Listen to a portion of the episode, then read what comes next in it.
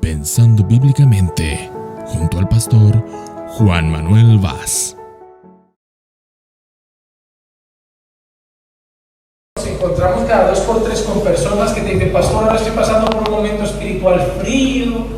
Eh, yo no entiendo eso. Eso no debería ser normal. Vivir vidas espirituales inestables, vidas emocionales inestables. Eso es fruto de que no cuidamos nuestra vida espiritual. Hermano, la vida espiritual es algo que tenemos que cuidar, que tenemos que mantener, que tenemos que proteger, que tenemos que alimentar. Y cuando nosotros la alimentamos, la cuidamos y la protegemos, nosotros viviremos de una manera que es correcta y que es conforme al estilo de vida cristiano. Y de lo que yo hoy voy a hablar es del estilo de vida cristiano, de un cristiano normal, un cristiano estable. Lo, lo peor va a ser esto, que yo te voy a hablar de un cristiano normal, no de un superhéroe, no de un supercristiano, no de un superapóstol, de un cristiano normal. Y seguramente algunos de vosotros cuando veáis lo que es un cristiano normal, va a acabar el sermón y os vais a preguntar, ¿soy cristiano? Y eso es grave, porque eso pasa con mucha gente. Lo que yo leo ahora no es el estilo de vida de Jesús, de, un gran apóstol o de un gran profeta, sino el estilo de vida de un cristiano. Y yo te voy a explicar cómo vive un cristiano. Yo no era, bueno, vino un pastor de Barcelona a contarnos cómo es un cristiano. Sí, sí. Es importante, porque yo podía traer un versículo y luego montar un sermón de una hora, dar mil vueltas, montar una historia muy emocionante, pero a mí lo único que me gusta hacer cuando voy a predicar en cualquier iglesia o en mi propia congregación es explicar la Biblia. El problema de los predicadores de hoy es que quieren inventar cosas, hacer la Biblia de una manera atractiva, y solo somos llamados a explicar la Biblia. Vamos a leer un texto y voy a explicaros lo que hay en el texto. Pastor, pero es que eso es un estudio bíblico. Si te das cuenta, antiguamente no habían cultos de estudio bíblico y de predicación, habían cultos. Y se exponía la palabra. Hoy nos hemos inventado títulos. El de predicación el domingo, luego el estudio bíblico de los martes, luego tal estudio de tal, luego tal. No, antiguamente simplemente se leía la palabra y se explicaba. Y es lo que yo voy a hacer ahora. Y el texto que vamos a leer está en 1 Tesalonicenses el capítulo 5. Y vamos a leer del versículo 16 hasta el versículo 23. Primera de Tesalonicenses, capítulo 5, versículos 16 al versículo 23. Y vamos a ver ocho cosas que están presentes en la vida de un cristiano normal o de un cristiano estable en la fe. Me ha gustado ver mucha gente tomando nota antes, me encanta. Es que yo yo soy un profesor de universidad frustrado. Entonces, la iglesia es lo más parecido que tengo. Pero me gusta mucho enseñar. Yo incluso he llegado a pensar, si no soy ni siquiera pastor, me gusta tanto enseñar. Compartir las cosas que Dios me da por gracia y darlas por gracia. Entonces, están ahí. Vamos a leerlo entero y luego vamos a comentarlo poquito a poco. Dice lo siguiente. Les recuerdo que yo tengo una traducción quizá un poco diferente, pero la siguen ahí en Reina Valera. Estad siempre gozosos, orad sin cesar, dad gracias en todo, porque esta es la voluntad de Dios para vosotros en Cristo Jesús. No apaguéis el espíritu, no menospreciéis las profecías, antes bien, examinando todo cuidadosamente, retened lo bueno, absteneos de toda forma de mal, y que el mismo Dios de paz os santifique por completo, y que todo vuestro ser, espíritu, alma y cuerpo, sea preservado irreprensible para la venida de nuestro Señor Jesucristo. Vamos a analizar el texto. Primera cosa que tiene un cristiano en su vida, primera característica de un cristiano estable es el versículo 16. Estad siempre gozosos. Y ya partimos mal. Porque lo que Pablo le está diciendo a las personas no es que se alegren en ese momento, ni que den un grito de júbilo, ni que tienen que estar bastante tiempo contentos. Dice, estad siempre gozosos. Y si yo ahora te hiciera simplemente una pregunta y te dijera, ¿tú estás todos los días gozoso? Porque es algo que Pablo le está pidiendo a los cristianos. Y si tú fueras sincero conmigo, incluso alguno me miraría y me diría, la verdad es que Juanma paso más días amargado que contento. Eso no es normal en la vida de un cristiano. Pero es algo que choca. Porque la vida es muy difícil. Y la vida presenta cosas muy difíciles, enfermedades graves, situaciones económicas complicadas, se muere gente que amamos. Y uno se pregunta, ¿cómo podemos estar gozosos en esos momentos? ¿Cómo podemos estar alegres en situaciones tan duras y tan adversas? Pero es algo que Dios nos está pidiendo. Hermano, Dios te está pidiendo que cuando a tu hijo le digan, tu niño tiene leucemia, te goces en el Señor. Dios está diciendo que cuando llegues a la oficina del jefe y te despida y te mande a la calle con una mano delante y otra detrás, te goces en el Señor. No parece algo normal. Dios te está diciendo que cuando llegues a la oficina del médico y te diga, mira, usted tiene cáncer, te goces en el Señor. Ya la pregunta es, ¿por qué? ¿Cómo? Miren, primera de Pedro 4:13 dice, antes bien, en la medida en que compartís los padecimientos de Cristo, regocijaos, para que también en la revelación de su gloria os regocijéis con alegría. Miren lo que está diciendo el, el, apóstol Pedro, mientras sufrís persecución, mientras os castigan por causa de vuestra fe, mientras os hacen daño por creer en Jesús, regocijaos. Y tú dices, pastor, eso es imposible. ¿Será que es imposible? Hay un caso en la Biblia de unos hombres que fueron presos y dice que a medianoche cantaban alabanzas al Señor. La Biblia dice que Pablo y Silas, después de haber sido desnudos en una plaza pública, castigados, golpeados, les dieron latigazos, los metieron en una cárcel y no es como las de ahora que te puedes sacar una carrera universitaria con cuatro comidas al día. No, en un cuchitril pequeño, lleno de ratas, asqueroso. Y dice que a medianoche, ¿qué hicieron? Cantaban al Señor. ¡Wow! ¿En qué nivel de comunión con Dios puede estar una persona para en medio de la prisión y del castigo seguir cantando? Una persona madura en la fe. Una persona que tiene intimidad con Dios. Una persona que, como hemos dicho antes, conoce a Dios de verdad. Porque uno de los atributos de Dios es su soberanía. ¿Saben qué significa la soberanía de Dios? Que hace lo que quiere, cuando quiere, como quiere y si quiere. Otro de los atributos de Dios es su omnipotencia. ¿Saben qué significa? Que Dios todo lo puede. Significa que no importa lo que estamos pasando, lo que está aconteciendo, lo que nos rodea, lo que sucede en nuestra vida, tenemos una certeza. Una, que Dios puede cambiarlo en cualquier momento. Y dos, que aunque duela, Dios lo tiene bajo control. Y eso trae confianza, eso trae fe, eso trae esperanza. Te dan una noticia de una mala enfermedad, tú sabes dos cosas, puedes vivir o puedes morir, tú sabes otra, depende de Dios. Pero tienes la seguridad de que Dios sabe que lo estás pasando, tienes otra seguridad de que Dios tiene el poder para curarte. Y simplemente sabes que lo hará si quiere. Entonces descansas confiado sabiendo, si no me curas porque no quería, porque me quería llevar ya a su presencia. A veces nos queremos aferrar mucho a la vida, pero hay un hombre en la Biblia que dice que andó con Dios y Dios se lo llevó.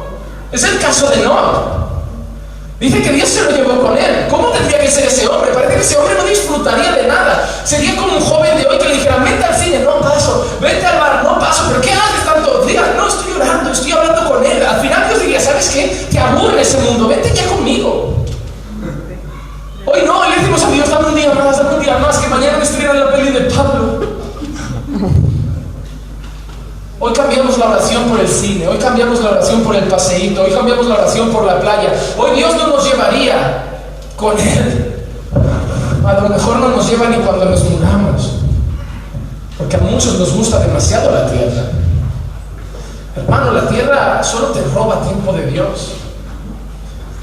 Mire otro texto, Santiago capítulo 1, versículo 2 y versículo 3. Tened por sumo gozo, hermanos míos, el que os halléis en diversas pruebas, sabiendo que la prueba de vuestra fe produce paciencia.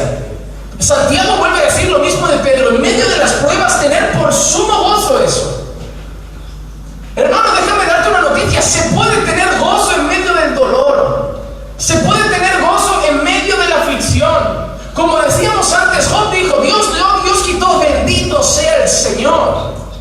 Se puede cantar cuando todo está mal.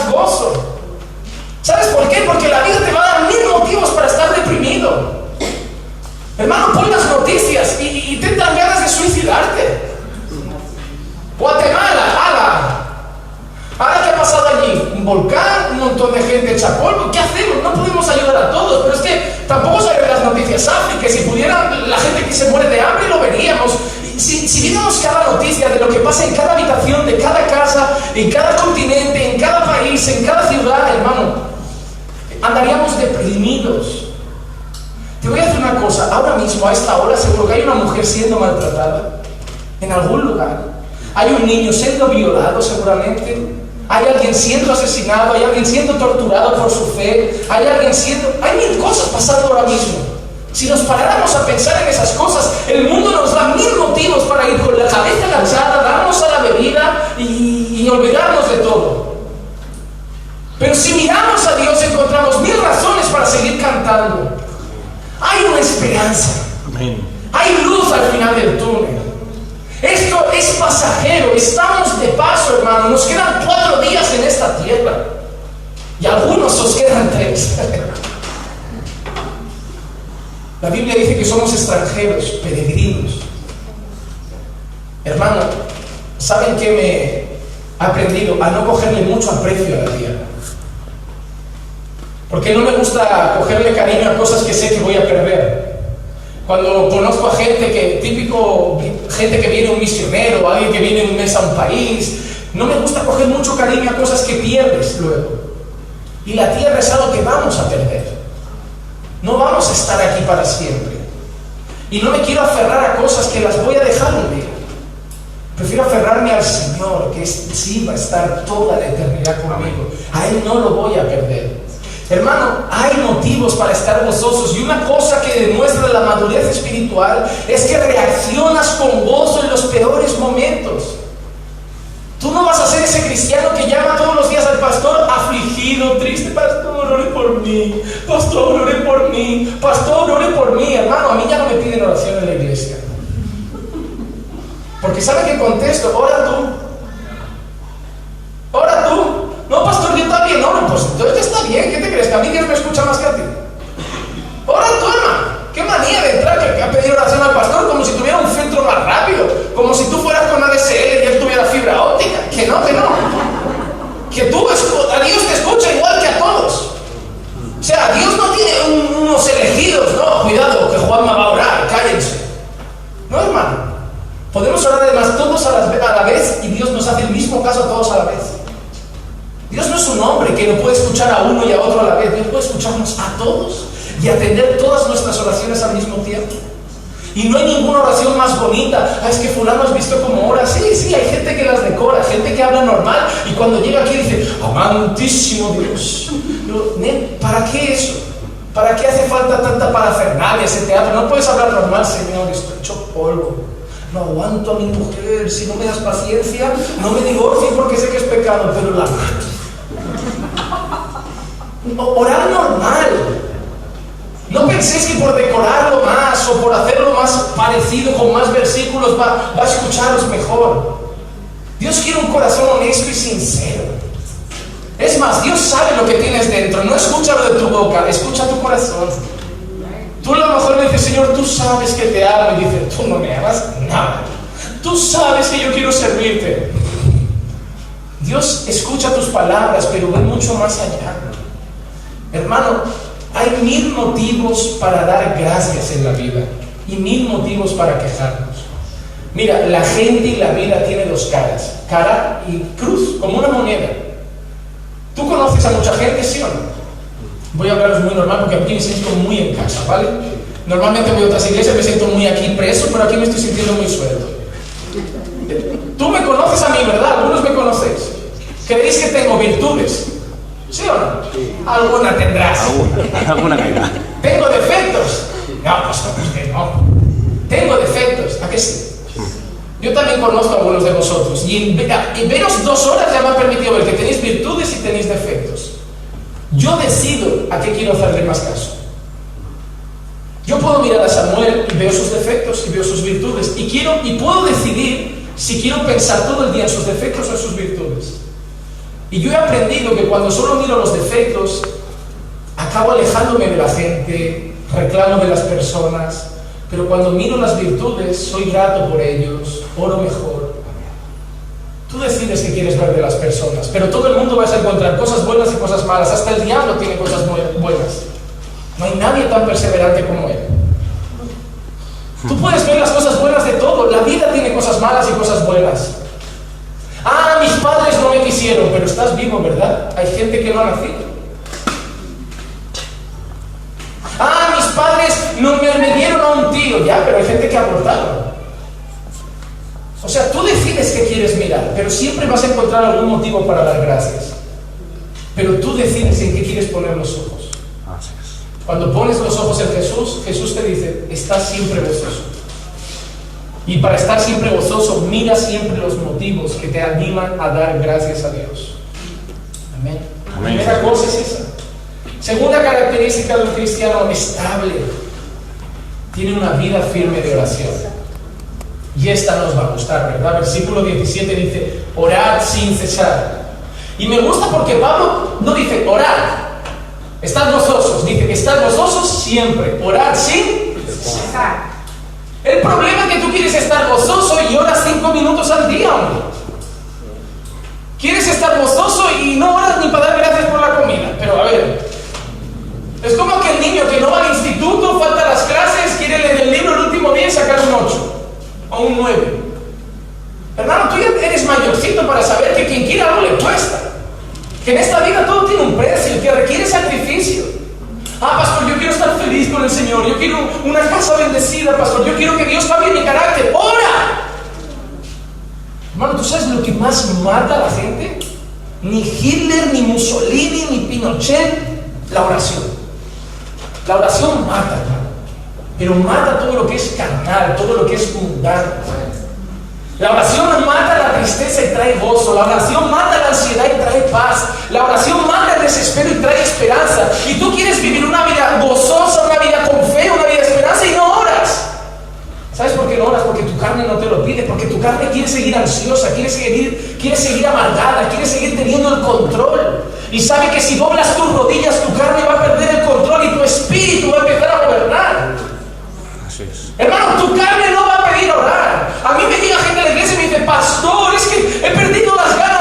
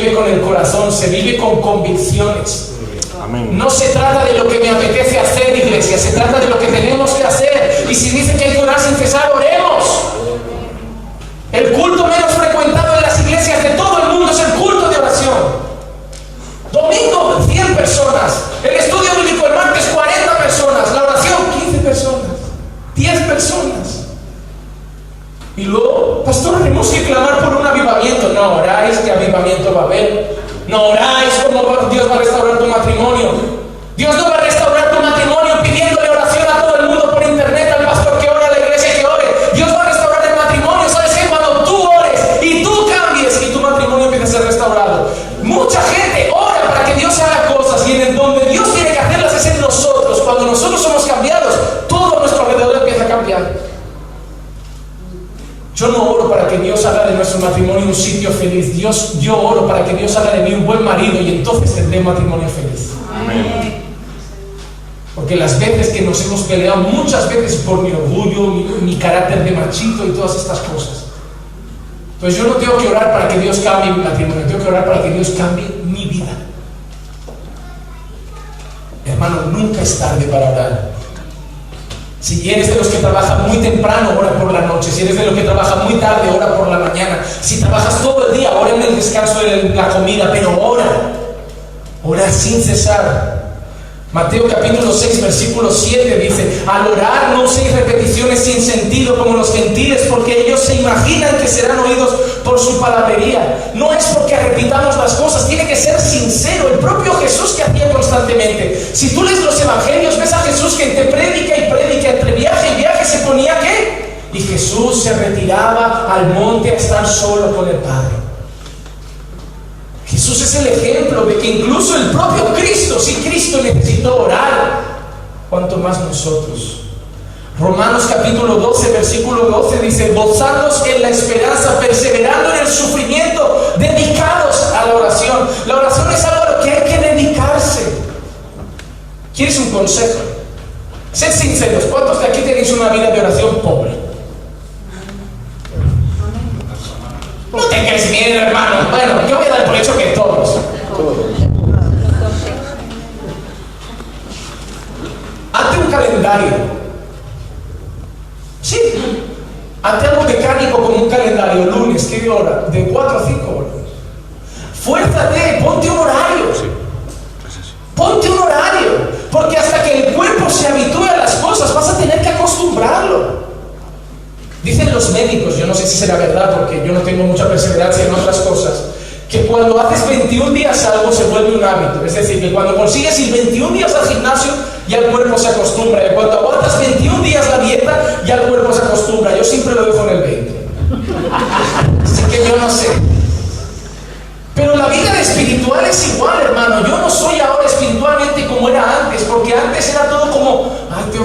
tengo que hacer eso. Y ahora ya tengo una cosa, si falta un culto en la semana porque he tenido que viajar o algo, me falta algo. Porque en mi vida se ha hecho un hábito la comunión con los hermanos, se ha hecho un hábito el preparar un sermón, se ha hecho un hábito el predicar. El domingo que, cedo el púlpito a alguien y yo no predico porque me toca descansar o lo que sea, y lo veo desde ahí y digo, aburrido, ¿no? Porque se me ha hecho un hábito predicar, se me ha hecho un hábito compartir la palabra, claro que la disfruto, ¿eh? pero, pero se me ha hecho un hábito. Hermano, no van a hacerte las ganas de orar, ya te aviso, no te van a nacer ganas de orar. Pero cuando empiezas a orar por obligación y como un deber, llegará un día que no puedas vivir sin orar. Te volverás una persona que hasta conduciendo orarás. Estarás conduciendo y ya todo, todo tu día estarás en comunión con el Padre. Aparte del tiempo de oración, estarás comprando y hablando con Dios, eh, conduciendo y hablando con Dios. Antiguamente te tomarían por loco. Ahora como todo el mundo va con el telefonito aquí y la gente va hablando por la calle así sola, ah, puedes salir hablando con Dios por la calle que nadie te tomará por loco. Se pensarán que estás con hermanos libres. Tú habla con Dios, hermano. Ves por la calle en medio de la plaza y dices, Señor, estoy fatal, estoy agobiado y la gente pensará que estás hablando con el móvil, pero habla con Dios. Es más, yo te doy otro consejo. Para hablar con Dios ni es necesario doblar las rodillas, ni es necesario cerrar los ojos. ¿En qué versículo de la Biblia dice cerrar los ojos para hablar con Dios? No, hermano, yo a veces estoy mirando al techo, a veces miro por la ventana, miro la- las montañas y empiezo a hablar con Dios. A veces me estoy duchando y estoy hablando con Dios porque no he tenido tiempo. La cuestión es hablar con Él, no, un formato de... Es que hay gente que dobla las rodillas pero el corazón lo tiene demasiado tieso. Lo importante es la postura del corazón. Amén. Tener un corazón constricto y humillado delante de su presencia. Y eso Dios no lo desprecia. Pero hermano, tienes que orar. Todos queréis tener una vida espiritual estable, ¿verdad? Amén. Pues tenéis que empezar a orar más. Mejorará tu casa, mejorará tu familia, mejorará tu carácter, te parecerás más a Jesús. Jesús oraba todos los días. Tú no puedes pretender tener el carácter de Cristo orando de vez en cuando. Tenemos que orar. Tercera cosa. Versículo 18. Dad gracias en todo, porque esta es la voluntad de Dios para vosotros en Cristo Jesús. ¿Te das cuenta? ¿Cuántos habéis leído ya este texto? Seguramente varios de vosotros ya habéis leído este pasaje de la Escritura. Y muchos de vosotros no habéis parado atención a las palabras sin cesar, en todo tiempo. Ahora también dice, dad gracias en todo. ¿Te das cuenta que no te está diciendo que lo hagas a veces y por momentos, sino que lo hagas en todo tiempo? Y ahora que des gracias por todo. Por todo. La tercera característica de un cristiano estable es que es agradecido. Y no hay nada más triste en la iglesia que personas ingratas, hermano. Que personas que parece que nunca están conformes con lo que Dios les da. Que personas que siempre se están quejando de cómo viven, de cómo está su vida, de lo que les falta, de lo que sufren. Hermano, entran ganas de darles una pistola y decir, acaba ya. De verdad, ¿eh? Yo he llegado a hablar con personas que le he dicho, hermano, yo tengo una cosa, yo tengo acceso a medicinas fuertes. Te tomas cuatro de estas y se acaba el dolor. Lo acabamos, yo te las consigo. Pero pastor, ¿qué dice, pastor? ¿Qué dice? Porque se está fatal. Es que, no sé, salta por la ventana, yo hablo. Yo hablo, te ayudo a escribir la carta de despedida. Oh, hermano, a mí me amarga esa gente. Y ser pastor parece que eres el oráculo de la amargura. Todo el mundo llega con quejas, nadie llega con alegrías. Oh, pastor, estoy contento por esto. Oh, pastor, tengo trabajo. Oh, pastor, mi casa mejora. No, oh, pastor, oh, pastor, oh, pastor. Yo también estoy amargado, déjame en paz. Yo tengo lo mío ya. Todos sufrimos, hermano. La vida es difícil para todos. Eh, La propia palabra de Dios dice, sabed que vuestros sufrimientos son comunes en todos vuestros hermanos. ¿Crees que es problemas en su matrimonio? ¿Crees que eres el único que tiene problemas con sus hijos? ¿Crees que eres el único que tiene problemas de salud? Todos sufrimos. Pero algunos no decidimos quejarnos, sino dar gracias a Dios. Hermano, hay gente que me dice, pastor, no aguanto a mi hijo y le digo, ¿sabes que yo no tengo? Supongo que piensas que si Cris y yo ya llevamos ocho años casados y no tenemos hijos, no te has parado a pensar que es igual no podemos. Así que no me vengas a quejarte de tu hijo cuando yo estoy soñando con tener uno que me dé problemas. Yo también tengo motivos para ir lamentándome por la vida y no lo hago, ¿verdad? Porque tengo una mujer, ya tengo motivos para dar gracias. Tú decides qué lado de la vida quieres ver, pero yo sé que tengo que dar gracias en todo. Y yo puedo ver las cosas que me faltan, pero puedo ver también las que tengo. Y te digo una cosa, siempre me va a faltar algo. Tengo trabajo, me falta más dinero. Tengo una casa, quiero no de alquiler, la quiero de propiedad. Siempre puedes ver lo que te falta siempre va a haber gente que tenga más que tú. Pero hay algo que me ha enseñado Dios y no es mirar a los que tienen más, sino aprender a mirar a los que tienen menos. Cuando se le quema la comida a tu mujer o te pone el mismo plato dos días seguidos y tú le dices, cariño, otra vez esto.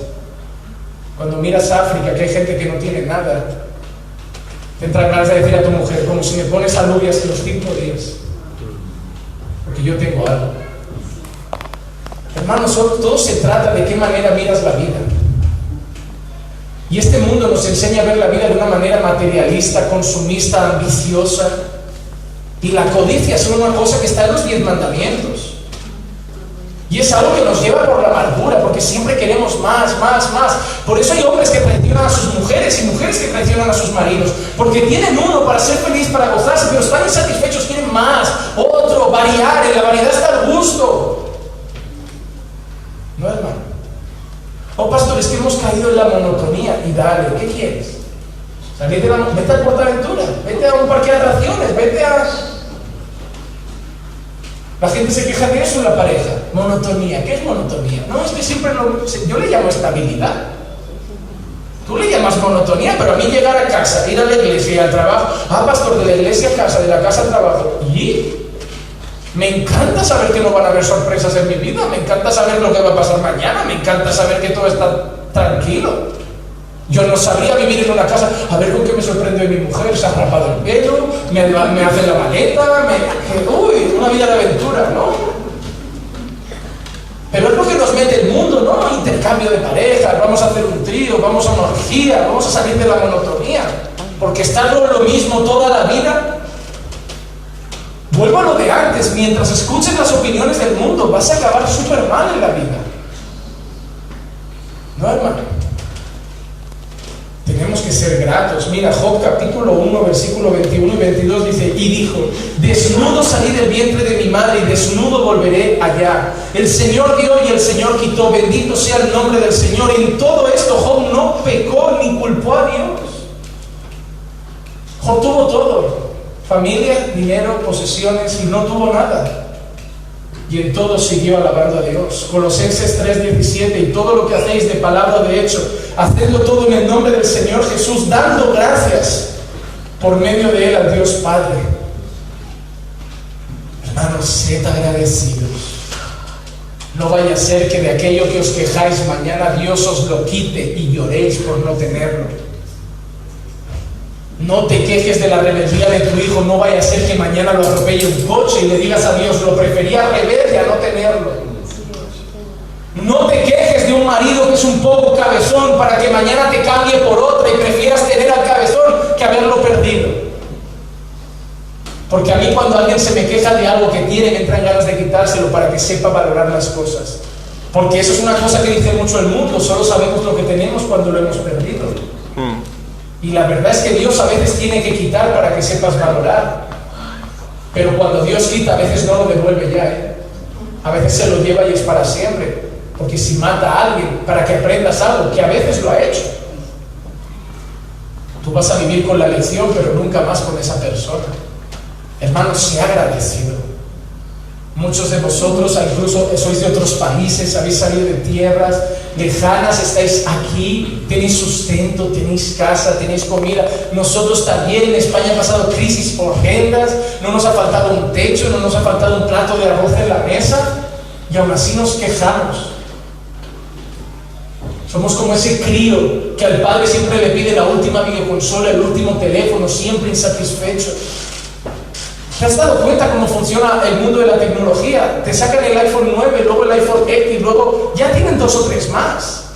Para que cuando te compres el último en dos meses salga el otro, porque provoca en ti qué? Insatisfacción. Yo quería el último porque yo estaba feliz con el último y ahora no tengo el último, ahora tengo el penúltimo y ahora. Hermano. Esto no es ni iPhone ni es último, lo compré en un pakistaní por 100 euros. Tiene WhatsApp, tiene Facebook, tiene todo. Y lo bueno es que cuesta 100 euros. Si mañana se me rompe, compro otro. El iPhone, hay una chica de la iglesia que vino a casa y yo de la iglesia y tenía un iPhone súper bueno y se le cayó un bote de pintura. Hermano, y yo he visto gente que está pagando un iPhone que ya ni tiene. Ojo, ¿eh?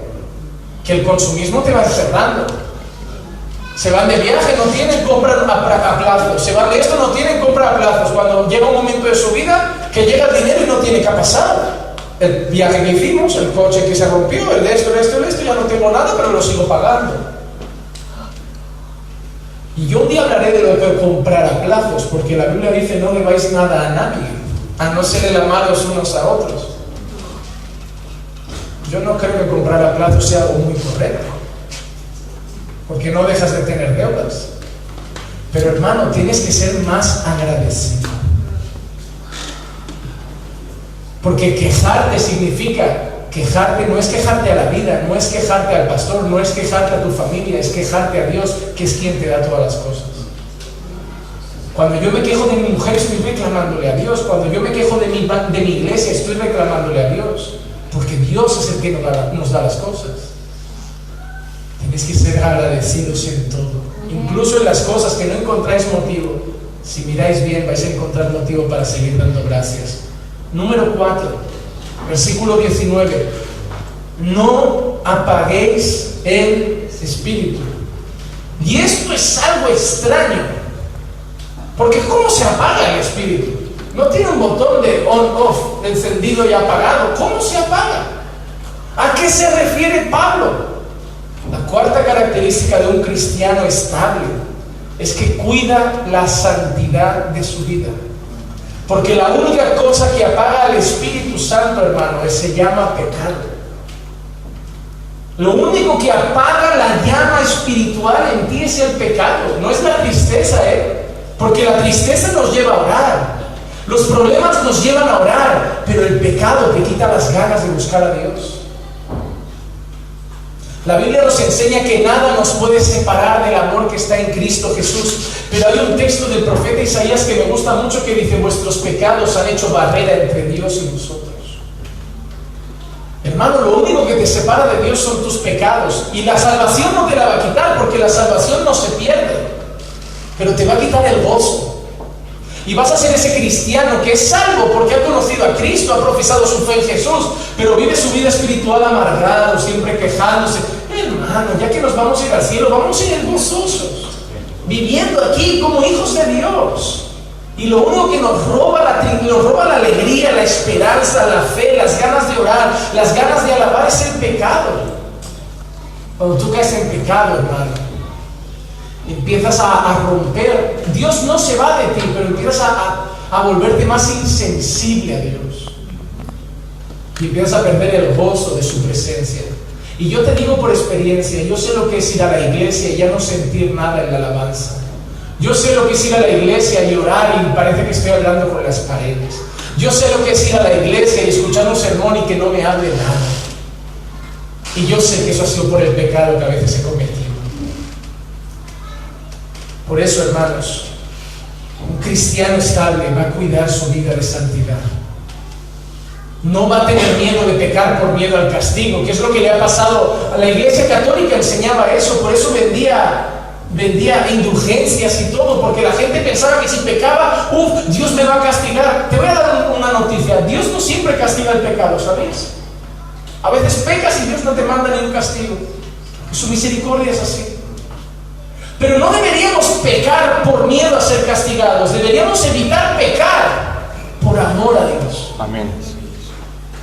Simplemente por no ofenderlo. Yo te doy, ¿cuántos de aquí estáis casados? Imagina a Miguel que ahora te dice Mónica, Miguel, te digo una cosa. Te amo tanto que aunque tú me engañaras mañana con tres mil mujeres, no te dejaré. Yo sé que tú nunca le vas a decir esto. Eso es lo que más o menos Dios hace con nosotros. Juanma, yo te he salvado, hijo. Y aunque pecaras ahora 20 veces estos días, yo te iba a perdonar igual. Así que si quieres, ve y peca. Juanma, no nace pecar cuando alguien te ama tanto. Porque la respuesta en obediencia no es el miedo al castigo, es la gratitud al amor que nos ha dado. Yo cuando veo la cruz de Cristo, intento luchar con el pecado, no por el castigo que el pecado lleva, porque ya lo ha cargado Él, sino por lo que Él fue capaz de hacer por mi pecado. Y decir, yo no quiero volver a pecar para que tú tuvieras que pasar otra vez por eso. Ahora ya conozco lo que es bueno y malo. Ahora ya conozco lo que es pecado y no. Y yo ahora quiero vivir en santidad, no por miedo al castigo, sino por verte feliz. Para que mañana tú puedas decir, ese es mi hijo amado en quien tengo complacencia. Amén. Efesios capítulo 4, 27 al 32 dice, no deis oportunidad al diablo, el que roba no robe más, sino más bien que trabaje haciendo con sus manos lo que es bueno, a fin de que tenga que compartir con el que tiene necesidad. No salga de vuestra boca ninguna palabra mala, sino solo la que sea buena para edificación según la necesidad del momento, para que imparta gracia a los que escuchan. Y no entristezcáis al Espíritu Santo de Dios, por el cual fuisteis sellados para el día de la redención. Sea quitada de vosotros toda enojo, ira, gritos, maledicencia, así como toda malicia. Sed más bien amables unos con otros, misericordiosos, perdonándoos unos a otros, así como también Dios os perdonó en Cristo. ¿Ves lo que está diciendo Pablo? No es casualidad que meta en medio lo de no entristezcáis al Espíritu Santo. Dice, no robéis más, no digáis nada malo con vuestra boca, solo decid palabras con gracia. ¿Por qué? Porque cuando robáis, cuando habláis cosas malas, entristecéis al Espíritu Santo. Cuando te juntas con la hermana de la iglesia para decir, viste a la hermana, estás poniendo triste a Dios. No le agrada a Dios. Hermano, déjame decirte una cosa que a mí me ayuda. Tú tienes pecado, ¿sí o no? Tú tienes cosas malas en ti. Tienes cosas que cambiar. Cuando te pasas, cuando paras a mirar todo lo que hay que cambiar en ti, ya no tienes tiempo para hablar de las cosas que hay que cambiar en los demás. Las personas que hablan de lo malo que hay en otros es porque no se fijan mucho todavía en lo malo que hay en ellos. Porque cuando eres consciente de todo lo malo que queda en ti, ya no tienes tiempo de ponerte a pensar de lo malo que queda en otros. Yo te voy a decir una cosa, la parte que menos me gusta como pastor es corregir. Solo la hago porque es parte de mi ministerio. Pero es la parte que menos me gusta, porque cada vez que llego al despacho a alguien y le digo, hermanito, esto está mal, siento por dentro una voz que me dice, ¿y tú lo que haces mal? Si no fuera porque es mi labor, yo no lo haría. Pero sé que es cosa de hermanos corregirnos unos a otros. No es el pastor el único que corrige.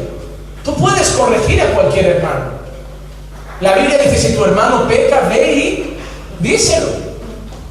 Es parte de la disciplina de la iglesia, ayudarnos unos a otros a vivir en santidad. Pero tenemos un fallo. En vez de decírselo al hermano, le decimos a otro. El versículo para nosotros es, si ves que tu hermano peca, ve y cuéntaselo a otro. No es ve y díselo a él. Dios nunca mete a terceros en la historia. A Dios le gusta el cara a cara, el tú a tú, porque eso es amor. Porque el chismoso destruye, pero el que te lo dice a la cara lo hace por ayudarte. El chisme destruye, pero la corrección cara a cara construye, edifica. Hermano, cuando pecas pones triste a Dios. No irado, ¿eh? ¿Saben qué es lo que más me duele de, de los padres? No la rabia, la decepción. Yo, aunque no lo parezca hoy, yo tuve bulimia. Yo perdí 30 kilos en dos meses, cuando tenía 16 años. A base de vómitos. Me pegaba tracones y luego lo echaba y empecé a perder, perder, perder peso. Y mi padre ha sido un hombre que no ha llorado nunca. Jamás. Nunca he visto a mi padre llorar, ni siquiera sabe expresar tristeza. Cuando nos poníamos enfermos era, venga, espabila que no es tanto. Es un hombre de esos. Es así. Pero yo empecé así, mi madre empezó a buscar a mi padre, Juan, el niño está mal. Eh, no, Fila, no te comas la cabeza, está, está haciendo dieta, está haciendo deporte, déjalo, lleva tiempo diciendo que quiere perder peso. Juan, no es normal. El niño mide un metro ochenta y cinco y pesa 69 kilos. No es normal. Hasta que un día yo me las ingeniaba para vomitar de muchas maneras, pero mi madre ya me empezaba a seguir al baño y esto. Yo sabía que cuando entraba la notaba en la puerta. Entonces me encerraba en la habitación y me había comprado bolsas de basura. Ponía la radio fuerte, porque siempre me ha gustado la música y tenía mi espacio, mi madre no entraba y lo respetaba, y echaba la bolsa en el suelo y vomitaba en la bolsa, luego le hacía un nudo y cuando mi madre salía a comprar algo, pues las he llegado a tirar hasta por el balcón. Solo que un día la escondí y entre unas cosas y otras me fui y me lo olvidé. Y no la encontró mi madre, la encontró el Señor que nunca llora. Y yo recuerdo que llegué de, de la calle, de estar con los amigos, de haber ido a tomar algo, y me encontré a mi padre desconsolado en el sofá, apoyado en mi madre, me miró, vi la bolsa ahí y pensaba, ya está, me van a dar palmas las orejas. Y agachó la cabeza y no me dijo nada. Pero ese día dije, no vomito más. Porque si el hombre que nunca llora esto ha hecho que se venga abajo, es que la cosa es seria. Los gritos de mi padre nunca consiguieron nada, pero la tristeza de mi padre, mirarme a los ojos y decir, Juanma, me has decepcionado, hijo. No me esperaba eso de ti, eso me daba dolor. A veces creemos que gritando a alguien lo cambiamos, pero cuando expresamos tristeza, cambiamos más. Porque es el amor lo que cubre multitud de, fallos, no es los gritos. Cuando amas a Dios y sabes que Él no te grita, no te castiga, no te maltrata, sino que lo pones triste con tu pecado, te decepcionas, te, te duele, recapacitas y dices, no, yo tengo que hacerlo bien por mi Padre. Hermano, no pongamos triste a Dios. Es tan hermoso venir, cantar alabanzas y sentir su presencia. Es tan hermoso llegar hasta el punto de intimidad con Dios que las cantas en tu casa y sientes su presencia. Yo a veces estoy en el despacho preparando sermones y dejo el bolígrafo y siento que está ahí y es el mejor momento de mi vida porque a veces no hay que cantar, no hay que orar, solo estaba escribiendo un sermón y, y yo solo pienso, no quiero pecar por no perder solo esto. Porque yo sé lo que es escribir sermones mecánicos y no sentir nada. El regalo más bonito que nos ha dado Dios es Él. No son las cosas. Es su persona. Yo no amo las bendiciones de Dios, yo amo al Dios que me da las bendiciones. Quinta cosa. Versículo 20 dice, no menospreciéis las profecías. La palabra profecía aquí no es la misma que se usa para revelaciones. Esto no es, bueno, ahora nos decir Juan Manuel que vayamos detrás de profetas. No, ¿eh? No, no, no, no. La, cosa, la quinta cosa que tiene un cristiano estable es que tiene el oído atento a la palabra de Dios, que es a lo que Pablo se está refiriendo. Mira lo que dice segunda de Pedro 1.19. Y así tenemos la palabra profética más segura, a la cual hacéis bien en prestar atención como una lámpara que brilla en lugar oscuro, hasta que el día despunte y el lucero de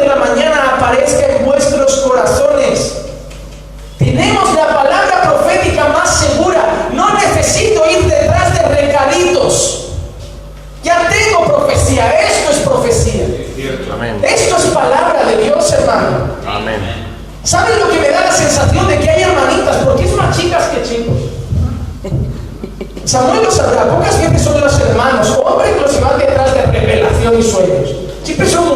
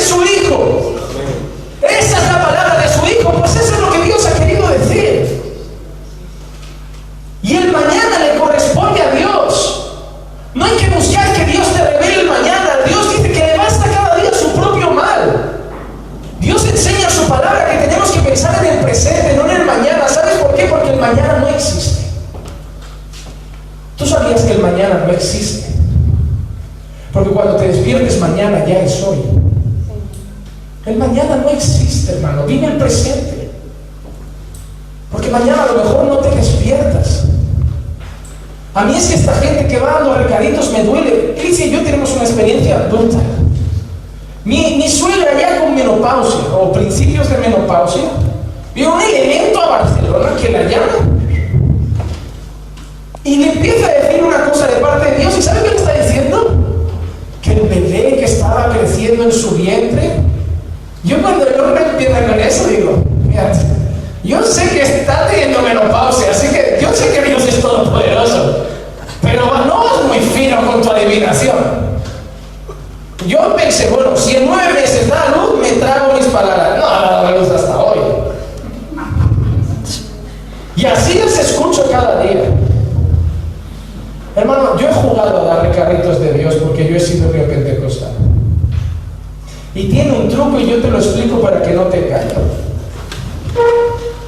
Preparados para la clase magistral para resolver cosas. Tú mañana puedes ser profeta si quieres, de estos que busca la gente. ¿Sabes? Hay una serie buena. Ya no la dan, acabó, se llama El Mentalista. La podéis buscar en internet. Era un tío que se hizo rico haciéndose pasar por medio, pero luego desvela que no es medio, simplemente es observador. ¿Sabe cómo se es profeta? Tú dejas que empieza el culto y tú eres observador, empiezas a ver mujeres que vienen solas, gente que durante la alabanza se hincha a llorar. Ahí eres más observador y ves que la mujer está sola y tiene alianza. Dices, uh, problemas en casa. Seguro que tiene luchas. Entonces tú ya vas atando cabos así y después das tu sermón, la mujer se viene abajo, vas tocando puntos que crees que unen en lo que tú le vas a soltar luego y ella misma te va confirmando con sus lágrimas que estás por buen camino. Ahí al final de todo dices, bueno, antes de... Yo quiero decir algo, a mí Dios me ha estado hablando durante todo el semana. Y yo quiero decirle algo a esa hermana. Hermana, yo la conozco. No. Usted está sufriendo por algo familiar. Solo había que ser observador. ¿Quieres que acierte con otro joven? Este tipo joven que va siempre de traje, que siempre está en primera fila, que ves que tiene ganas de servir. Tú ese lo coges y lo pones, hermano. Dios me está diciendo que la unción que había en Moisés para libertar a Israel de Egipto, Dios la ha puesto en ti para libertar a España de la cautividad. Ese hombre cae al suelo, rueda, hermano. Y lo peor es que toda la iglesia empieza, gloria a Dios, aleluya. No lees la Biblia ni una vez. A las tonterías que dicen recaderos, adivinadores, mentirosos, gloria a Dios. Y a la santa palabra de Dios ni una vez ni una aleluya. Cuando esto es la palabra profética más segura. La iglesia está muy tuerta, hermano. Segunda de Pedro 1, 20 y 21 dice, pero ante todo sabed esto, que ninguna profecía de la escritura es asunto de interpretación personal, pues ninguna profecía fue dada jamás por un acto de voluntad humana, sino que hombres inspirados por el Espíritu Santo hablaron de parte de Dios. Dios no da recados individuales, Dios habló para los hombres en general. Oh pastor, los profetas, tú vas a ver, hermano, déjame decirte una cosa. ¿Cuántas profecías individuales ves en toda la Biblia? Ocho, nueve. Natán con el rey David, las, las, hijas de fulanito diciéndole a Pablo, el dueño de esto va a sufrir persecución. ¿Ves cuatro, cinco, diez cositas? Ahora tenemos 30 mil cada semana. Los profetas no hablaban a gente, hablaban al pueblo de Dios, daban palabra de Dios. Y iban dando recaditos. Hermano, la falta de conocimiento hace que estemos en una secta y creamos que estamos en la iglesia. Tenemos que tener mucho cuidado. Por eso, la quinta cosa de un cristiano estable es que tiene que tener el oído fino para la palabra de Dios. Cuando alguien te venga un día y te diga, hermano, tengo algo para ti de parte de Dios, pregúntale, ¿en qué capítulo y en qué versículo y en qué libro? Ah, no, no, no, es algo personal, no lo quiero. No, pero reniegas de la palabra de Dios, no, la palabra de Dios, la profecía más segura tengo. Y de ti no tengo ninguna credibilidad que vengas de parte de Dios. ¿Quién eres? Soy una voz que clama en el desierto. No, hermano, ese era Juan, ¿qué dices? Estamos muy flipados. No, hermano, yo me siento miserable predicando y hay gente por allí que cree que son apóstoles, profetas. Te digo una cosa, de aquí poco la iglesia evangélica tiene un papa. ¿Crees que no? Que un Cash Luna, Maldonado, esta gente cualquier día no nombran a uno el apóstol de apóstoles de apóstoles. Da tiempo, espero vivir para que alguien me diga, tenía razón, que me encanta que me digan eso. Número 6, versículo 21. Antes bien, examinando todo cuidadosamente. La sexta característica de un cristiano maduro es que es cuidadoso y cauteloso y busca con discernimiento examinar las cosas. Hermano, tú no puedes ir diciendo amén a todo. Te voy a decir una cosa y que Samuel me perdone, pero él me va a entender. Pone en duda hasta lo que Samuel enseña. Y revisa Porque no nos podemos fiar de nadie, no porque lo haga con mala voluntad, sino porque un día se puede equivocar. A mí me ha pasado. Y yo hablo con mi congregación y les pido que analicen cada enseñanza mía, cada palabra, cada versículo, cada estudio. Hermano, cuando tú estás tomando nota, el pastor no se tiene que enfadar. Duda de mí. No. Es que tú tienes que cuidar tu vida espiritual. Lo hacían con Pablo, no lo van a hacer con nosotros. Los es que dudaran del ministerio de Pablo, pero querían asegurarse de que lo que Pablo decía era verdad, porque había muchos falsos apóstoles. Y ahora yo te digo, hay falsos pastores hoy, hay falsos maestros. Pues la única manera de asegurarte de que Samuel no lo es, o Rafa no lo es, o Francisco no lo es, o yo no lo soy, es revisando con la Biblia que todo lo que enseñamos es correcto. No ponernos en duda, nosotros no nos tiene que ofender. Es por vuestro bien, hermanos. Hechos capítulo 17, versículo 11 y 12 dice, estos eran más nobles que los de Tesalónica, pues recibieron la palabra con toda solicitud, escudriñando diariamente las escrituras para ver si estas cosas eran así. Por eso muchos de ellos creyeron, así como también un buen número de griegos, hombres y mujeres de distinción. Verificar que todo lo que Pablo enseñaba era correcto. El propio el apóstol Juan dice en primera de Juan 4:1, amados, no creáis a todo espíritu, sino probad a los espíritus para ver si son de Dios, porque muchos falsos profetas han salido por el mundo.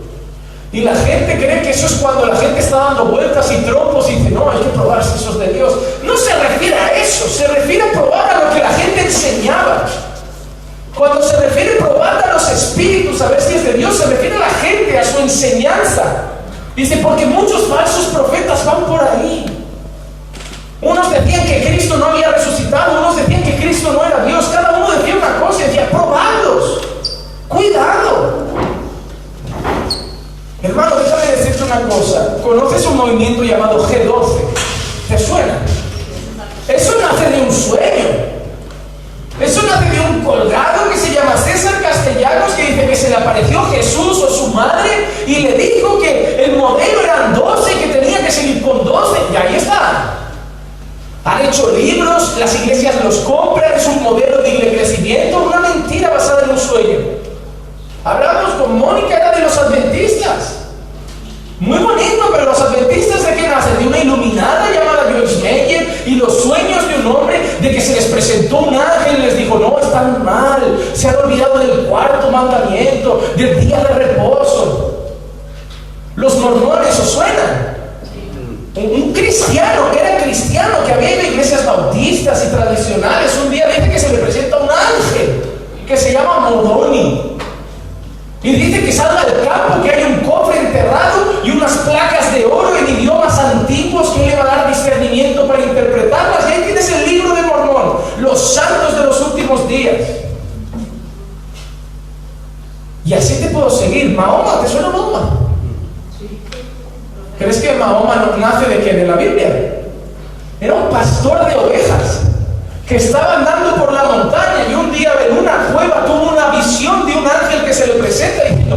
la iglesia se ha torcido, eso está mal, te voy a dar la nueva revelación. El tío ni sabía escribir, tanto que Mahoma iba a un amigo y le decía, me ha dicho esto, cueva. Vale, iba al amigo, escribe esto y ahí sale el Corán.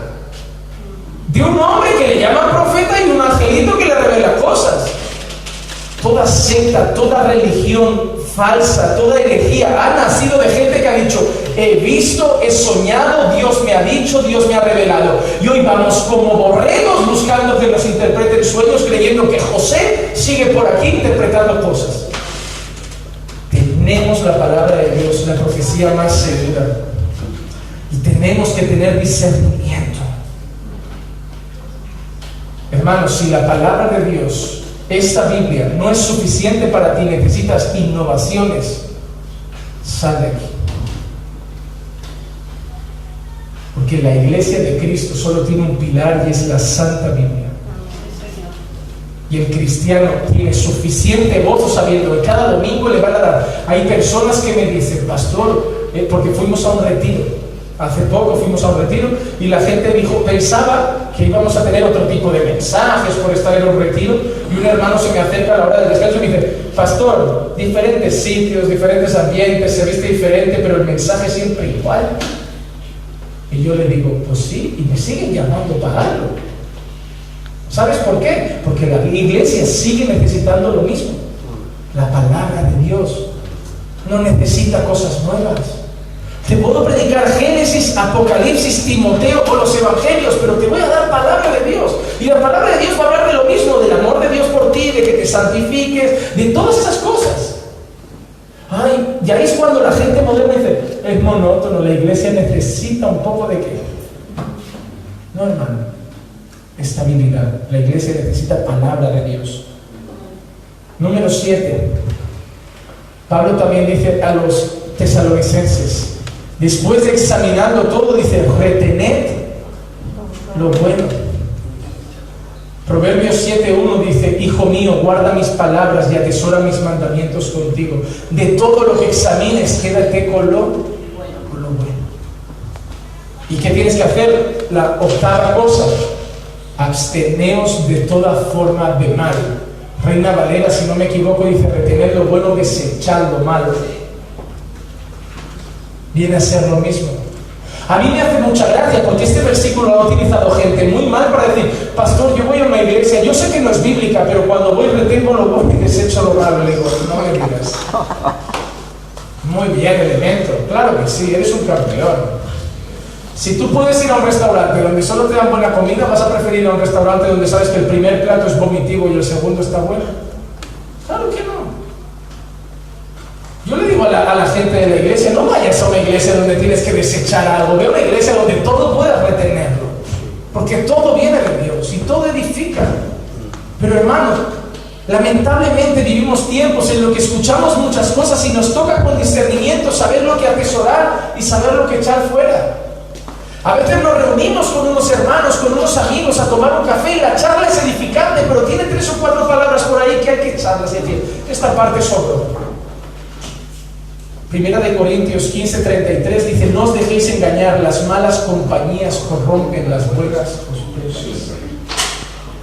Aquí tenemos un dicho en España, no sé si en otros países, pero decimos, dime con quién andas. Si yo veo en Facebook que soy pastor a la hermanita fulanita chismosita de turno de siempre, con otra hermanita y la hermanita me viene, pastor, no, no, ya sabe, pastor, la escucho, pero digo, soy tal para cual, hermano. El chismoso no va donde no puede vomitar sus chismes. El chismoso va donde alguien tiene el oído presto a escuchar. Pero cuando el chismoso viene al despacho del pastor, pastor, quiero hablarle de fulanito, no es por hacer chismes, es por ayudarlo. Digo, hermano, a mí no, trae al hermano y hablamos con él aquí. No, pastor, pero es por su bien. No quiero que esté, pastor, quiero que quede. No, si no están, no se habla. No se habla de dos personas, ni de los muertos ni de los que no están presentes. Es así. Como cuando alguien me dice, pastor, quiero contarles que fulano dijo algo de usted. Vale, pero lo voy a llamar y le voy a decir que estás tú delante para decir que lo ha dicho. No, pastor, no me haga eso. Entonces no quiero saber quién ha sido ni lo que ha dicho. Si tú no tienes coraje para dar testimonio de que me lo has contado, no quiero saberlo. Porque esto no va a ser un pueblo, un sálvame de luz de me han dicho, me han contado, me han dicho, y quién ha sido, no sé, no lo puedo decir. Se dice el pecador, pero no se el pecado, pero no se dice que no. Se dice el pecado, el pecador, se dice todo. Cuidado con quién andas. Aprende a saber desechar quién no te conviene. Hay gente en tu vida que no te conviene. Saben, yo le digo a las personas de la iglesia, ya estoy terminando, dos minutos más y ya termino. Yo le digo siempre a la gente de la iglesia, no andes con mucha gente del mundo y ten cuidado con quién andas dentro de la iglesia. Porque no todo el que está en la iglesia es cristiano. Ah, no voy a quedar a comer con todos hermanos de la iglesia. No todos son hermanos. No todo el que congrega es hermano. Yo no llamo a la gente hermano, yo llamo a la gente por su nombre. Para yo llamar a alguien hermano, doy fe de que es cristiano. Hoy una fe que a Jesús viene uno y dice, Jesús ha venido a verte tu madre y tus hermanos. Y Jesús dice, ¿quién es mi madre? ¿Quiénes son mis hermanos? Sino aquellos que conocen la voluntad de mi Padre y la hacen. Jesús estaba diciendo, esta gente de aquí que, que obedece a Dios son mis hermanos. Y si los de sangre no hacen caso a Dios, no son mis hermanos. En la iglesia no todos son hermanos. Hay gente que simplemente está, donde nace el trigo, también nace la cizaña. Donde hay vasos de honra, también los hay de deshonra. Proverbios 4, 14 y 15 dice, no entres en la senda de los impíos, ni vayas por el camino de los malvados, evítalo, no pases por él, apártate de él y pasa adelante. El mismo Salmo 1, el verso 1 dice, cuán bienaventurado es el hombre que no andó en el consejo de los impíos, ni se, se detiene en el camino de los pecadores, ni se sienta en la silla de los escarnecedores. Hermano, hay gente que no te conviene, un cristiano estable sabe escoger, discernir y escoger sus amistades y desechar lo que no conviene. Hay gente que no nos, no nos influye para bien. Hay gente que no viene a nuestra vida para edificar. A mí hay personas de la iglesia cuando me dicen, pastor, necesito hablar con usted, tomar un café, me tiemblan las piernas, hermano. Porque nunca es para bueno. De verdad, es que parecen los reporteros del pueblo. No lo soporto, me encanta quedar con gente que me habla de la palabra, que me explica cosas buenas. Hermano, la vida es demasiado dura para seguir quedando con gente que la amarga más. La vida ya es difícil, prefiero quedar gente que viene para sumar, no para restar. Gente que viene a decirme, pastor, ¿vio cómo Dios está cambiando a fulano? Gente que me viene a decir, vio la hermana, pastor, recuerda hace el año pasado que decíamos, ni cristiana es, mire, nos tragamos nuestras palabras. ¿Cómo ha cambiado? Esa gente me gusta. O la gente que me viene y me dice, oye pastor, yo te veo un poco carnalcito en el púlpito últimamente, ¿eh? ¿estás orando? Esa gente me gusta, la que me hace ser mejor. No los cuatro pelotas de turno, oh pastor, cómo Dios lo usa, oh pastor. No, esa gente parece que le envía el diablo para volverme orgulloso.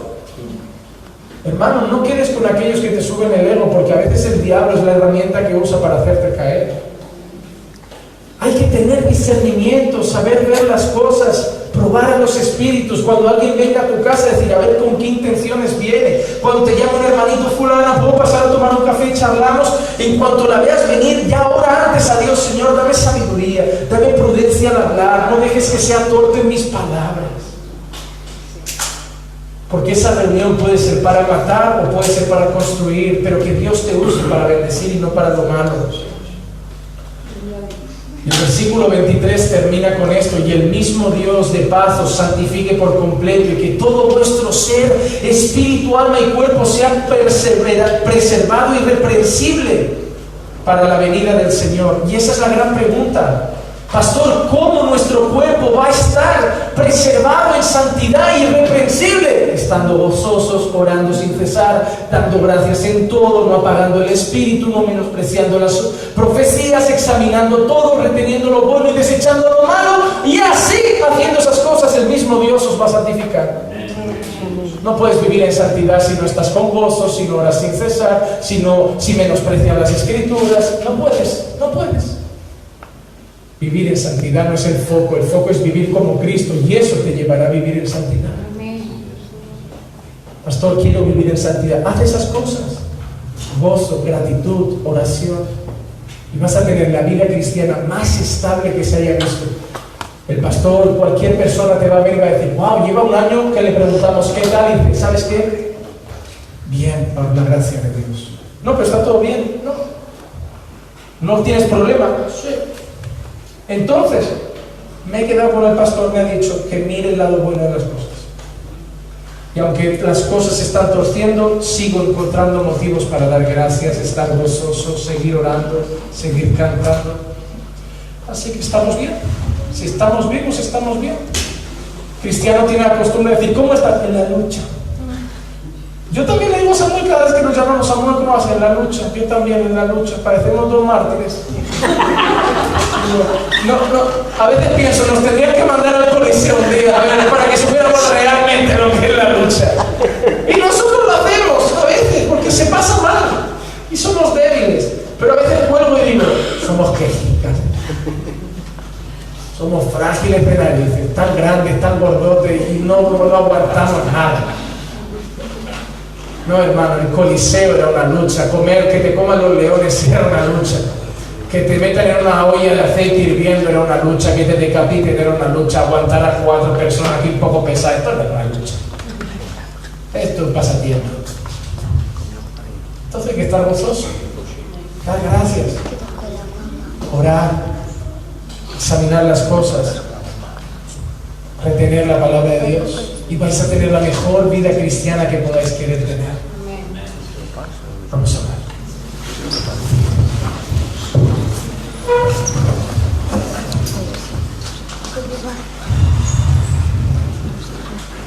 Señor, yo te quiero dar gracias porque yo sé, Señor, que, que nos has bendecido. Padre, sabes, hay, hay, tantas personas en el mundo que ahora no pueden congregar porque hay tantos países donde está prohibido. Personas que ahora están en el sótano de una casa o perseguidos por su fe. Y nosotros aquí hemos pasado toda la tarde en este lugar con libertad. Oh Señor, a veces tenemos la libertad de servirte y te servimos peor que aquellos que son presos. Gracias Señor por la libertad de culto que tenemos aquí. Gracias Señor por los hermanos aquí de Santander, por el cariño que nos dan. Por la iglesia, los del camino y la iglesia de los pastores aquí representados, Señor. Señor, gracias por los hermanos que son fáciles de pastorear y gracias por los que son difíciles. Porque a veces los difíciles también son instrumento tuyo para hacernos más pacientes. Oh Señor, si fueran fáciles no habrías transformado mi carácter, pero esas, esas piedrecitas que pones en nuestros zapatos son las que nos hacen andar con más cuidado. Gracias por cada pastor, Señor, tanto por los más mansos como por los más peleones, pero todos son instrumentos en tus manos. Gracias por las familias, Señor, hasta por los que están pasando por momentos difíciles. Somos gratos porque tenemos a alguien a nuestro lado. Ayúdanos a valorar a nuestros seres queridos. Gracias por todo, Padre. Si pudiéramos dar, hacer una lista de todo por lo que podemos darte gracias, no acabaríamos esta noche. Pero hay una cosa por la que no quiero terminar sin darte gracias. Gracias por la cruz. Gracias por tu Hijo. Porque si hemos estado aquí sobre todas las cosas es por Jesús. Porque Él murió como nosotros teníamos que haber muerto cuando Él vivió una vida perfecta y nosotros no. Si hay alguien, Señor, que no merecía morir, era Él. Esa cruz era la nuestra. Y la cargó sobre sus hombros. Aleluya, Jesús. Por eso, Padre, vamos a encontrar siempre motivos para seguir cantando. Porque, Señor, nos has dado un regalo maravilloso que es la salvación.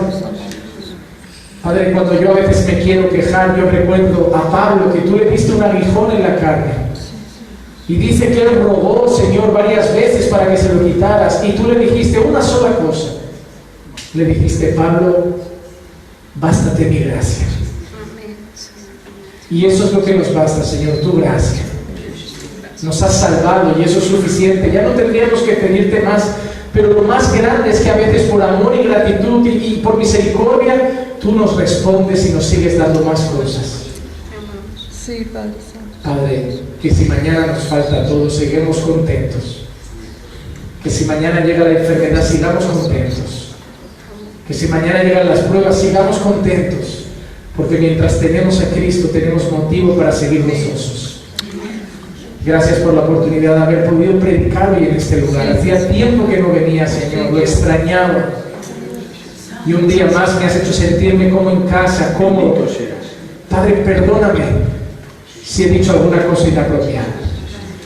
Perdóname, Señor, si me he equivocado a la hora de expresarme en, alguna, en algún momento y Sí, Padre Santo. yo sigo en tus manos para que si todavía sigues teniendo gracia y misericordia de mí, me puedas seguir usando para edificar tu iglesia de esta manera que soy.